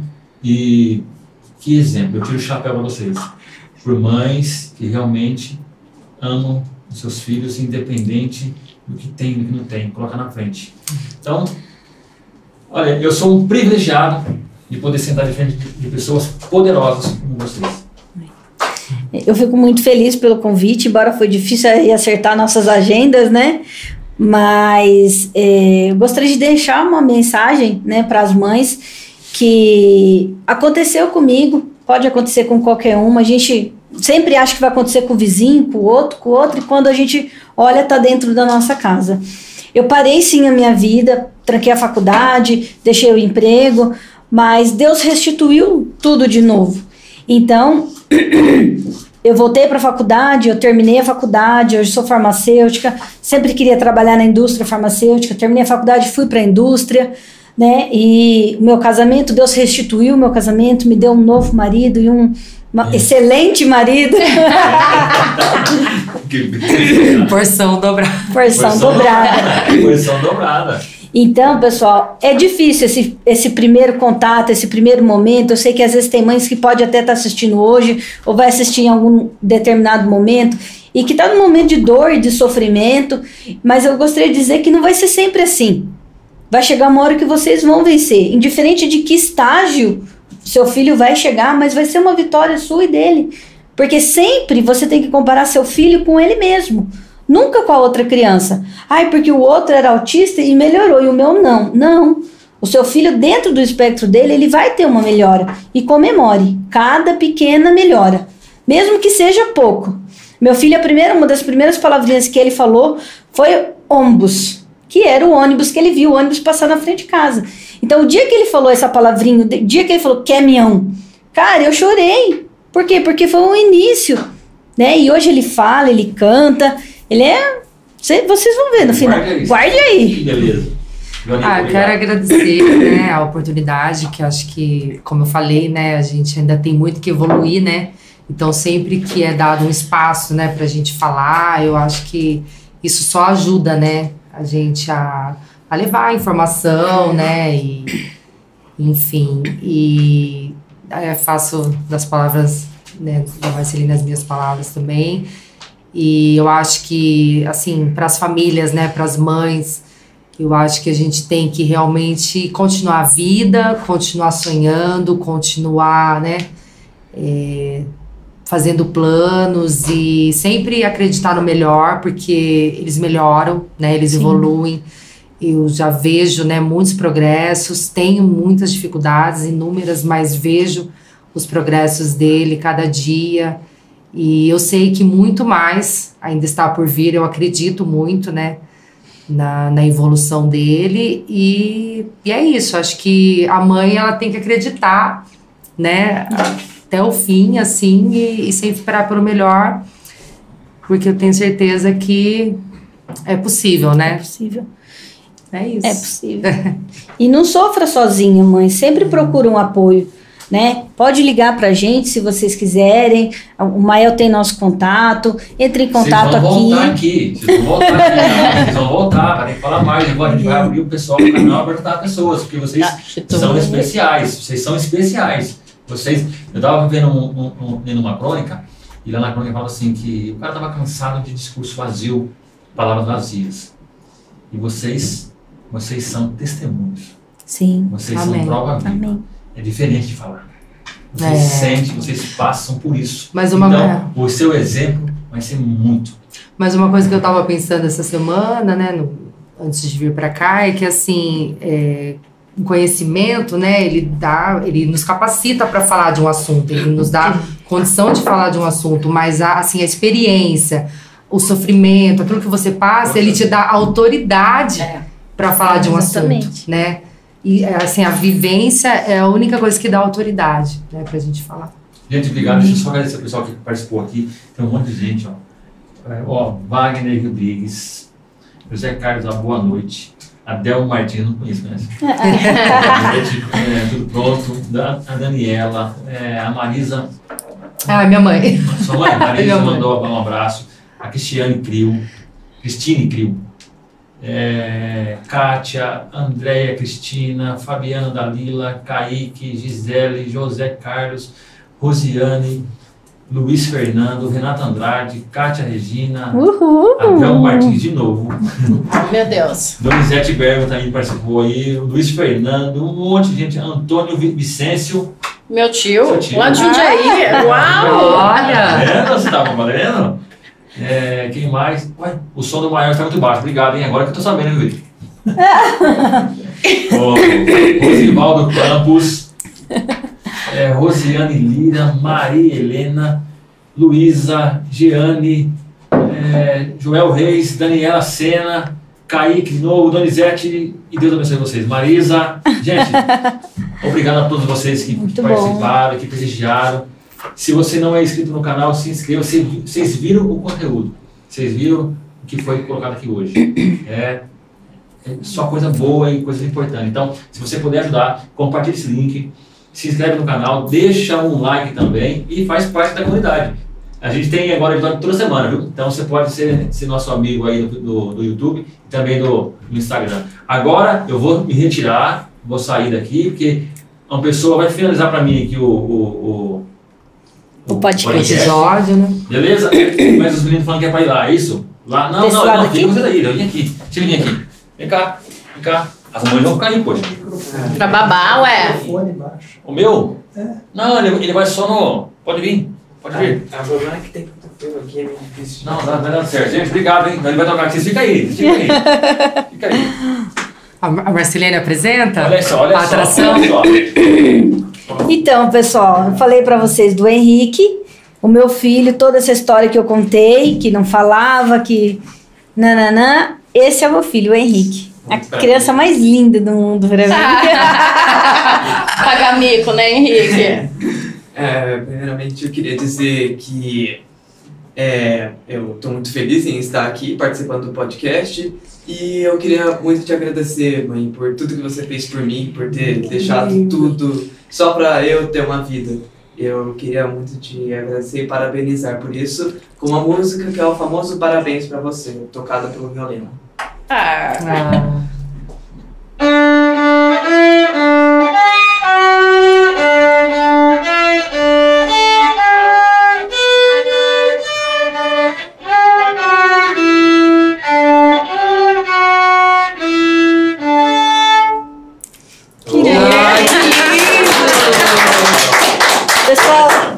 detalhe, viu? Faz um mês que ele comprou o violino. Ó, E já aprendeu. já aprendeu. Pode terminar. Ah, não, é só um parabéns para você. Fiquei bem curtinho. Gente, valeu. Foi lindo. Chega Obrigada. Muito obrigada, viu, Beijo, pessoal? gente. Obrigada, Beijo, obrigada. beijo.